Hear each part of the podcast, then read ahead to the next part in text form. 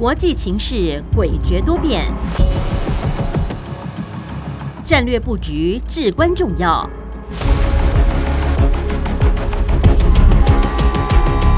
关心台海局势发展，请听汉声电台《国际战略风云录》。曾福生带您拓展国际视野，掌握先机。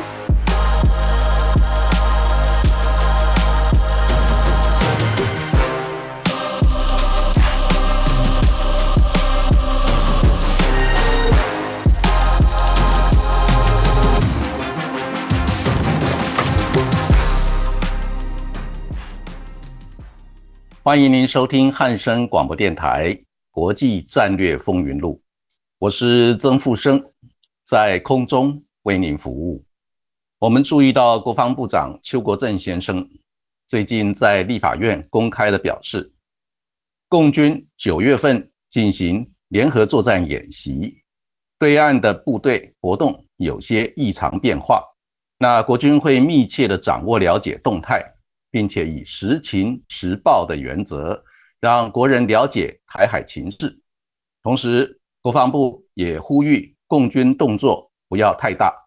一旦擦枪走火，一发不可收拾，双方都要特别的注意，不要造成两岸爆发军事冲突的悲剧。今年的九月中旬，美国国安顾问苏利文跟中共的外交部长王毅在地中海岛国马耳他进行会谈十二个小时后，王毅随后就前往莫斯科。与俄罗斯的外交部长拉夫罗夫进行会谈，并且与普京总统会面。那在此之前呢，北韩的领导人金正恩也在九月的上旬访问俄国，与普京会谈。同时，俄罗斯外交部长拉夫罗夫九月二十三号也在纽约表示，他会在十月初访问北韩，为普京总统访问北韩铺路。那预计呢，普京总统将会在参加北京主办的第三届“一带一路”国际峰会的前后呢，访问北韩，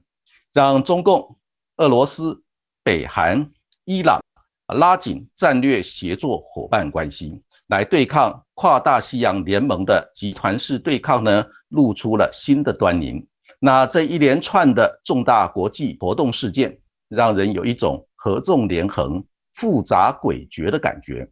好像有重大的突破事件要发生一样。所以呢，我们的节目在第二单元“洞见战略风云”将会针对美中俄三边关系最新的动向，为听众朋友进行深度的剖析。另外，当前网际网络资讯爆炸，流通速度非常快，同时真假讯息也非常的复杂。那加上呢，生成式人工智慧机器人的兴风作浪，那已经对国防部门造成社会沟通的挑战跟压力。那国防部长邱国正先生曾经在立法院指出，关于两岸间的军事对峙情势，国防部针对共军军机战舰频密绕台的动作，以及重大的军演情况，如果因担心造成国人心理压力，与紧张氛围暂时不公布，但国际社会与媒体发布相关的讯息后，经常会被批评为刻意的隐瞒，让国防部饱受批评。同时呢，国防部若将两岸紧张的情势照实发布讯息，又会被批评为制造社会恐慌。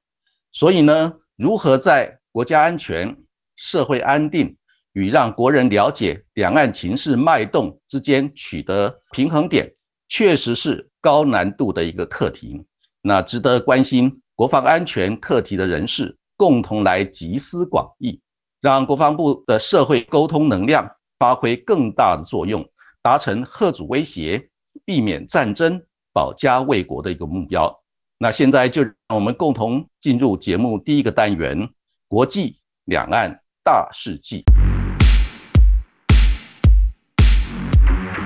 国际两岸大事记，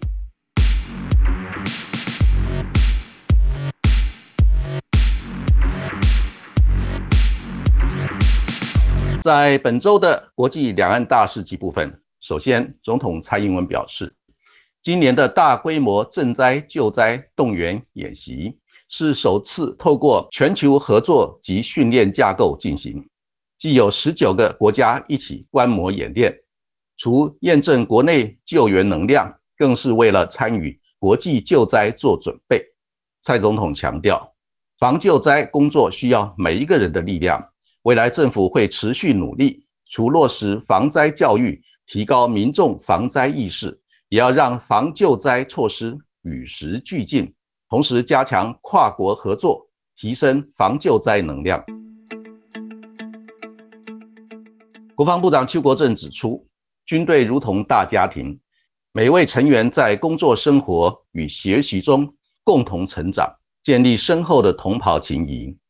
正是这种团结一心。共同追求目标的精神，使国军能够确保国人幸福与国家安全。邱部长强调，无论任何地域、时间，国军官兵全天候执行战备任务，履行国家安全无假期的承诺，为国家和人民福祉奋斗不懈。美国国会参议院九月二十日表决通过。空军飞一将领布朗出任参谋首长联席会议主席。布朗上将九月底将替代米利上将，成为美国最高阶军官，让美国国防部最高文官与武官首度都由非裔人士担任。任期将于九月底届满的美军参联会主席米利上将表示，中共希望在本世纪中超过美国的军力。但美国不会停滞不前，会继续实施军事现代化。美国需要确保避免和中共进行大国战争，希望两岸问题和平解决。但如果中共试图进攻并夺取台湾，将犯下严重的战略错误。美国联邦调查局长瑞伊九月十八日警告，中共的网络间谍计划规模庞大。甚至超过其主要竞争对手的总和，呼吁美国与盟国友邦们严加防范。近期，美国政府各部门约数十万封电子邮件，包含美商务部长雷蒙多、美驻北京大使伯恩斯以及国务院亚太驻青康达等，都曾经遭到骇客攻击。俄罗斯总统普京九月二十日与中共外长王毅会面，表示。他很高兴接受习近平邀请，九月访问北京，参加第三届“一带一路”国际合作峰会。普京指出，“一带一路”倡议符合俄罗斯利益，与俄方打造欧亚经济联盟构想一致。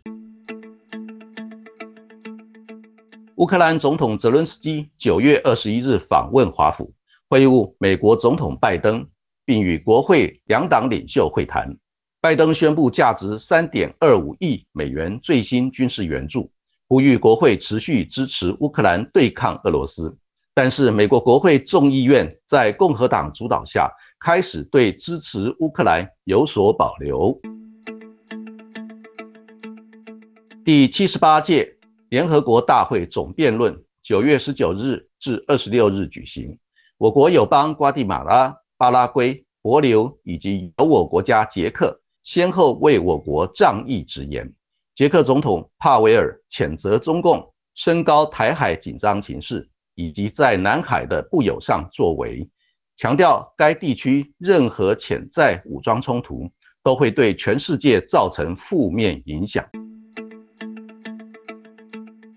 台积电创办人张忠谋表示，目前台积电制造的晶片约占全球的百分之五十。最先进晶片则占全球的百分之九十。台湾有人才流动率低、交通方便的优势，如今已开发国家人民大多会使用台湾制造晶片产品。台湾需要捍卫这样领导地位。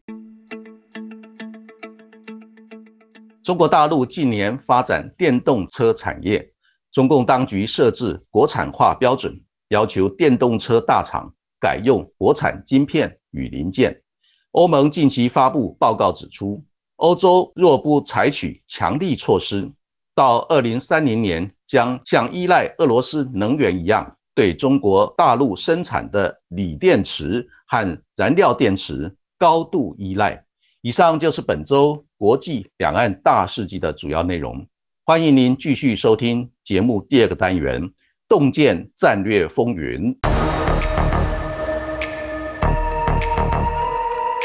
洞见战略风云，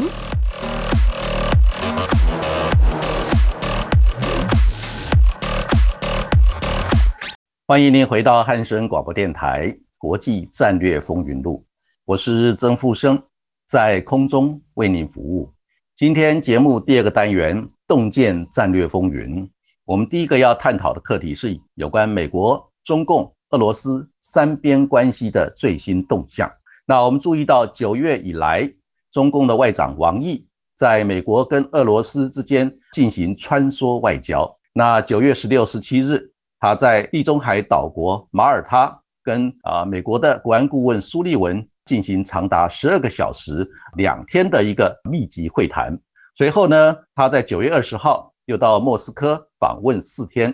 他除了参加中俄第十八轮的战略安全会谈之外，呢，也会见了俄罗斯的啊外交部长拉夫罗夫以及俄罗斯的总统普京。那同时呢，在会谈里面特别的强调台湾问题啊，希望俄罗斯能全力支持中国大陆的底线，还有就有关北韩核武的问题、伊朗发展核武问题以及俄乌战争中国大陆方面的一个底线。另外呢，也就是美俄之间。还有这个中俄之间啊三边关系的一个重要的一些关键。那至于具体的一些密谈的内容，到目前为止都没有公布。所以呢，全世界各国呢都高度的关注美国、中共、俄罗斯三边关系最新的一个状况。那在这一次在双方的新闻稿里面发布的重要讯息，就是有关中国大陆方面将会邀请俄罗斯总统普京在今年的十月到北京访问，同时参加。第三届的一带一路国际高峰会议，并进行大家关注的习近平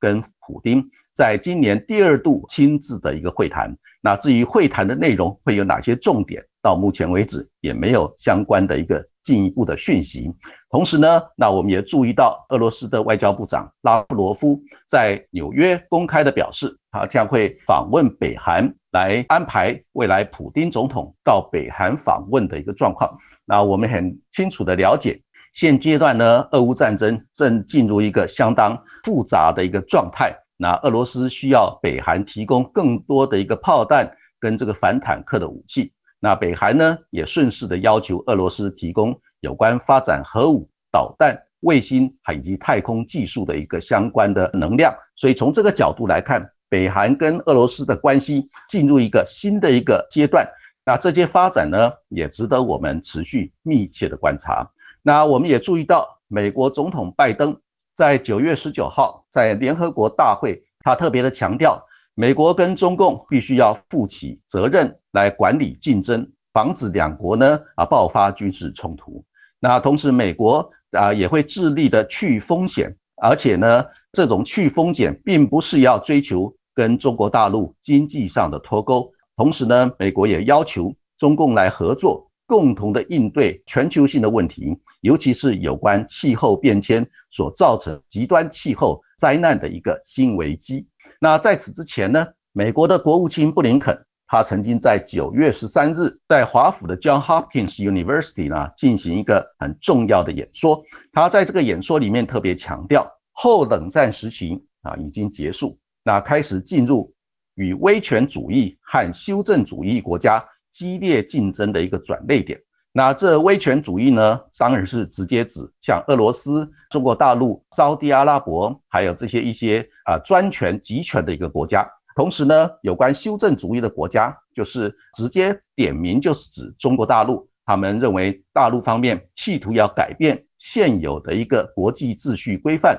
所以把中国大陆视为一个修正主义的国家。布林肯特别强调，那当然后冷战时期呢已经结束，要进入这个新的一个激烈竞争。最重要的一点就是要连接民主国家，来共同对抗威权主义国家和修正主义国家的一个挑战跟威胁。那布林肯他直接的点名，俄罗斯侵略乌克兰是对国际秩序最严重的一个威胁。另外呢，中共想要重塑国际秩序规范，也是对美国最大的长期威胁跟挑战。那布林肯强调，美国将会强化现有的一个联盟，同时串联不同的盟友来打造新的联盟，来应应新时代的挑战。也就是说，现在美国方面呢，将要强化它的一个民主联盟的阵线，除了巩固现有的盟国友邦之外，还要扩大啊盟国友邦的范围。来应对俄罗斯跟中共的新挑战。不过呢，我们也注意到，那美中两国的财政部长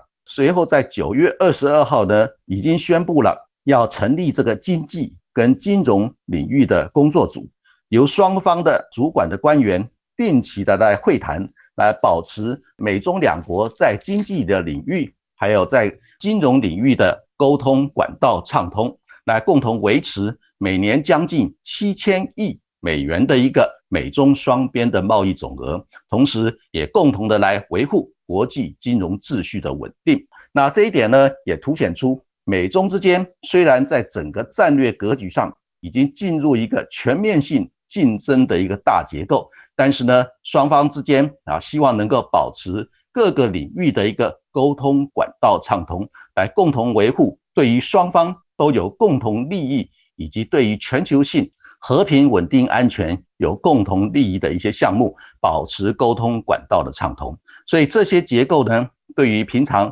思维比较单纯或者是生活比较简单的一个听众朋友来看，当然会觉得是一头的雾水。但是呢，这就是国际现状，也就是重要的一些啊这个利益的一个冲突跟合作呢，常常是纠合在一起。那必须要做出深度的一个剖析。才能够掌握呢他们真正的一个脉动。那今年的九月上旬，中共的国安部他在微信公众号里面发表一篇文章，特别强调拜登政府对中共的策略展现出所谓的新两手。那这新两手呢，就是从从前的接触加上二字这个两手策略，变成新的一个叫做竞争加上管控竞争的一个策略。那大陆的国安部智库特别强调，美国对中共的竞争是战略性的，那管控竞争呢，则是策略性的。啊，这种管控竞争是为发动竞争服务的。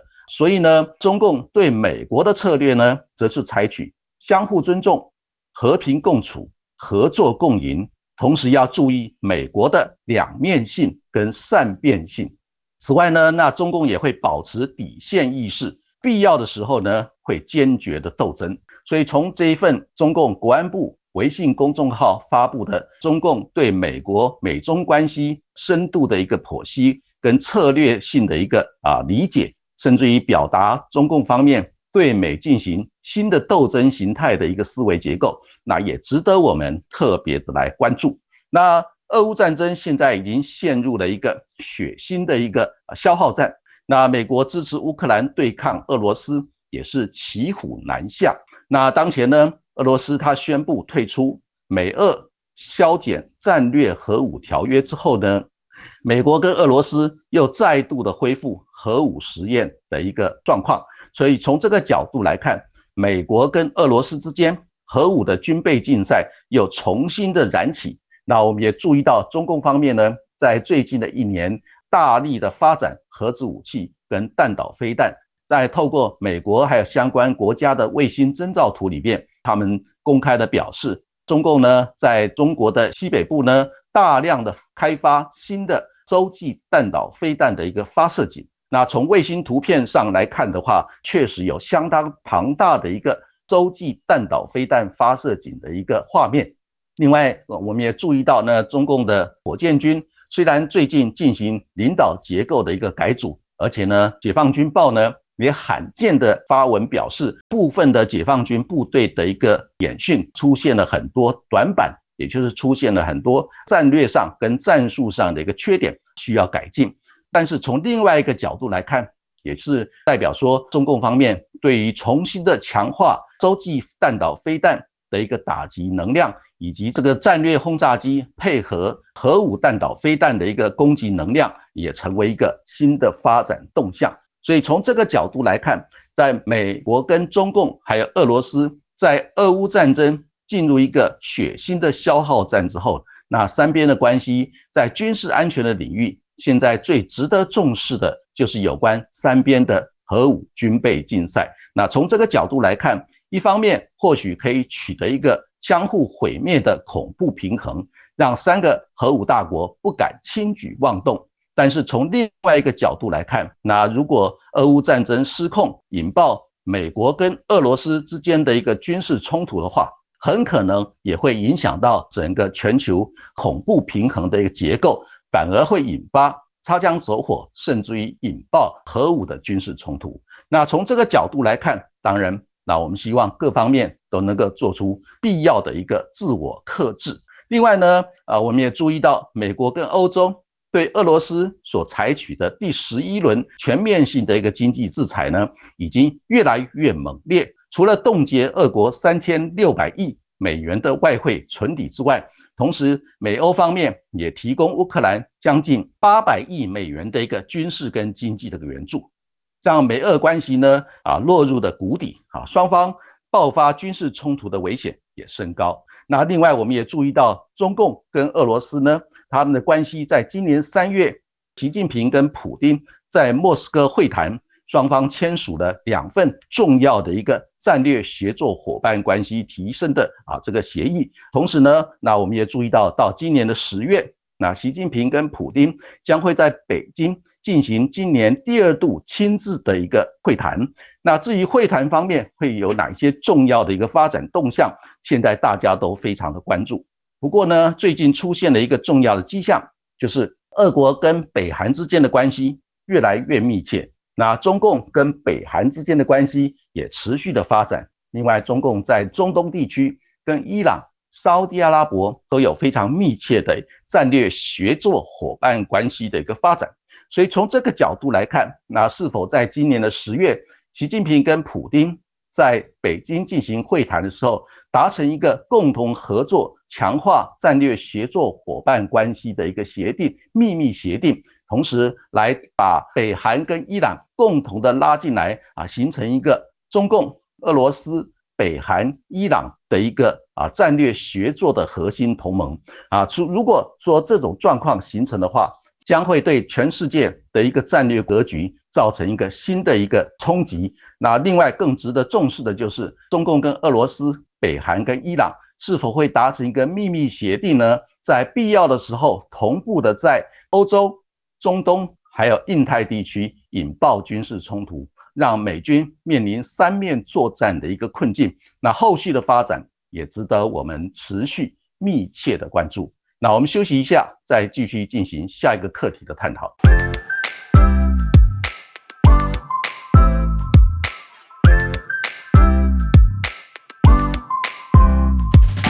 欢迎您回到汉声广播电台《国际战略风云录》，我是曾富生，在空中为您服务。今天洞见战略风云的单元，我们第二个要探讨的课题是有关中共发展太空卫星网通的能量虚实。那我们注意到，今年的九月中旬，美国国防部发布了太空政策与战略评估的报告。那在这份报告中，他特别的指出，共军在二零一五年。成立战略支援部队，将太空卫星网通武器，那视为贺阻与反击地缘政治冲突的作战能量，那以便更有效地将太空转换成战场。那美国国防部指出，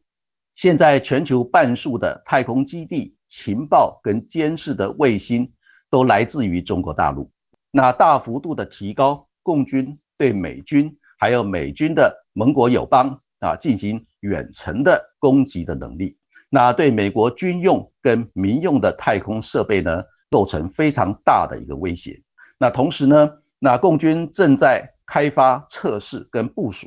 瞄准美国跟盟邦的卫星的能力，那包括控制或欺骗敌方的电子作战，那攻击性的网络战能力，破坏地面雷达系统的能力，降低或者是。啊，这个损坏卫星侦测能量以及瞄准低轨卫星的地面反卫星导弹等。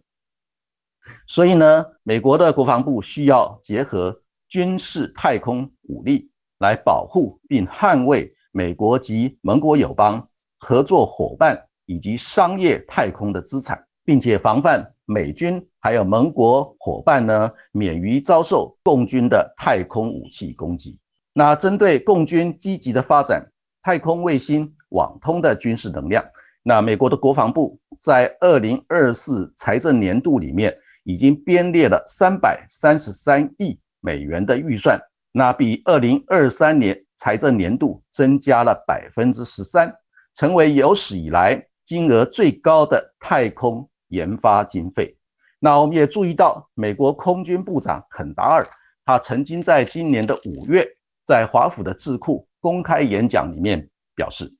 二零二三年初的间谍气球事件，那只是中共对美国威胁的一小部分。那美国。真正要开始注意的是，中共在太空、卫星还有网通等领域的新动作。那因为共军作战能力很大的部分来自于太空、卫星监视、侦察，还有这个瞄准、这个网通跟指挥管制。那目前呢，中共正利用太空、卫星、网络通讯的能量等，强化对美军的威胁。例如说。试图瞄准航空母舰，那追踪机动部队以及各类型的陆军、海军、空军部队的活动等等，那显示出那中共在太空、卫星、网络通讯的领域的发展，那近年来已经发生根本性的一个变化，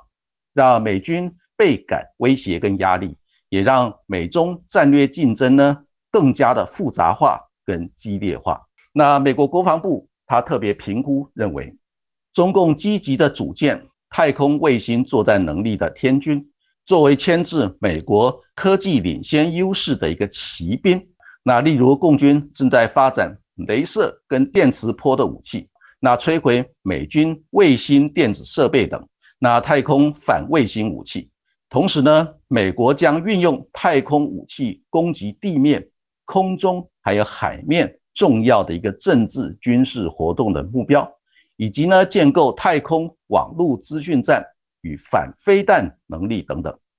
共军企图结合太空卫星网通的能量呢，来打造成为陆海空天电磁频谱以及网络等六维整合的一个作战新概念，那进而强化共军在印太地区执行。反介入跟区域拒止的一个新能量。那我们同时也注意到呢，那习近平也正在大力的整顿共军领导阶层，强调说啊，共军领导阶层是能上也能下。那将中共中央军委会的联合参谋部、还有政治工作部、那战略支援部队以及中共的军纪委、还有火箭军等这个主管呢，全部都换成。向习近平效忠的习家军。那此外呢？那中共的领导人对于共军目前的一个实战能力，事实上仍然缺乏信心。所以呢，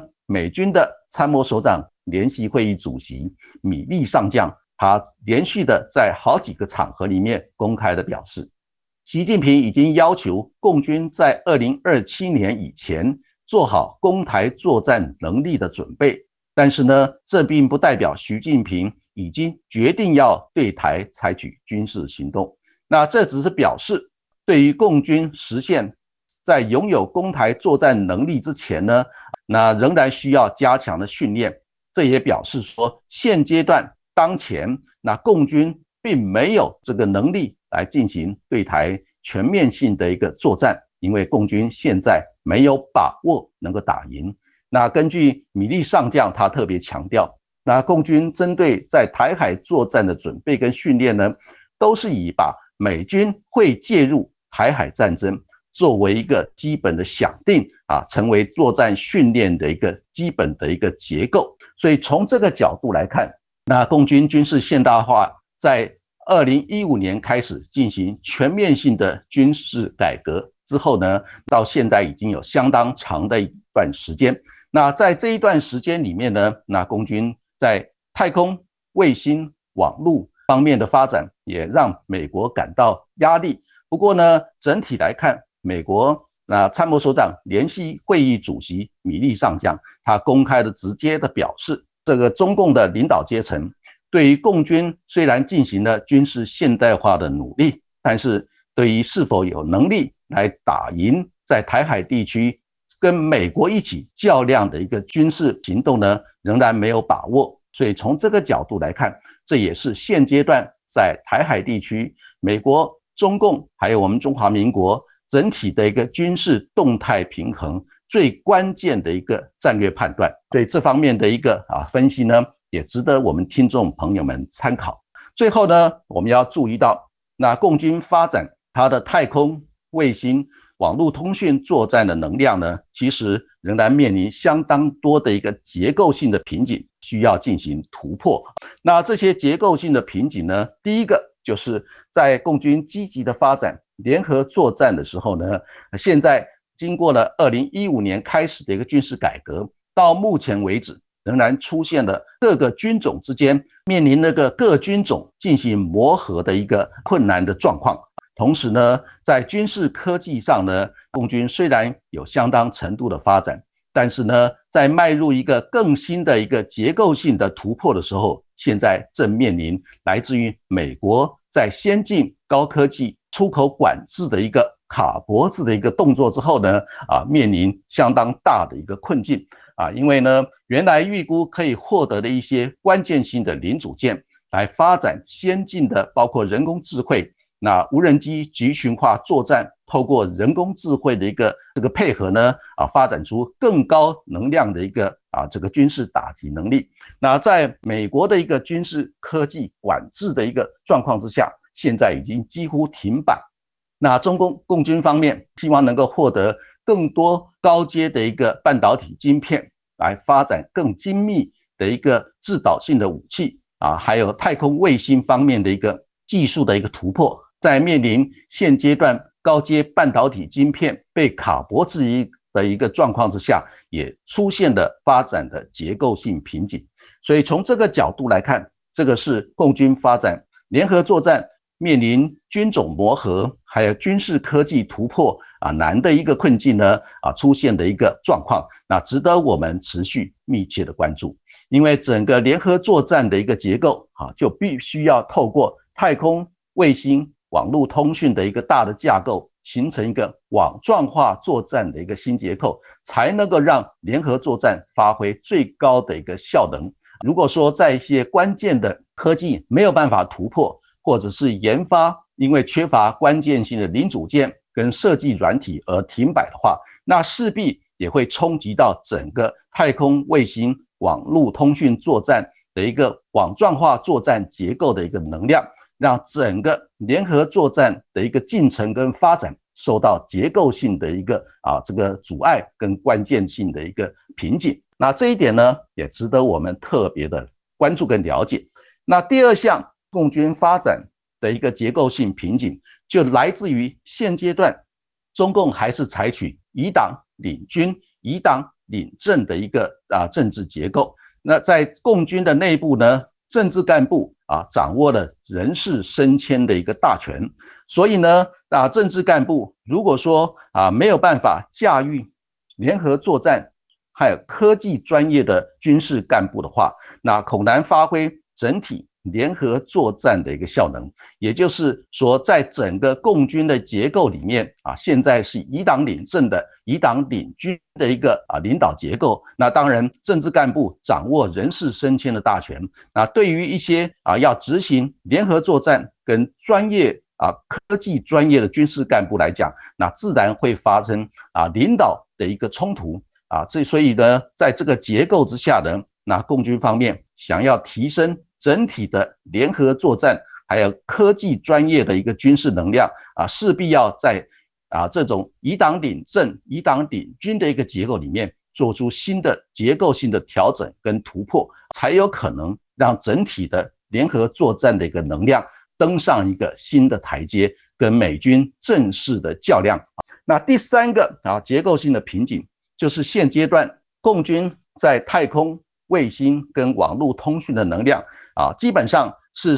发挥联合作战的一个基础，但是呢，它所需要啊的经费也非常的庞大，同时呢，它也需要高科技全面性的配合，以及这些啊训练高科技能够来运用处理这些太空卫星网通能量的一个专业人才。那这些专业人才的训练跟培养也相当的不容易，而且经费也庞大。那现阶段呢，中国大陆的经济发展面临结构性的瓶颈，还有相当严重的一个困境。如果说后续的一些啊经费资源没有办法来支撑整体的太空卫星网通能量所需要的庞大的经费，那科技的整合，还有人员训练，还有维持的经费的话呢，那整个太空卫星网通的一个军事能量也会陷入一个尾大不掉，甚至于成为共军的一个白象工程或者是烂尾楼。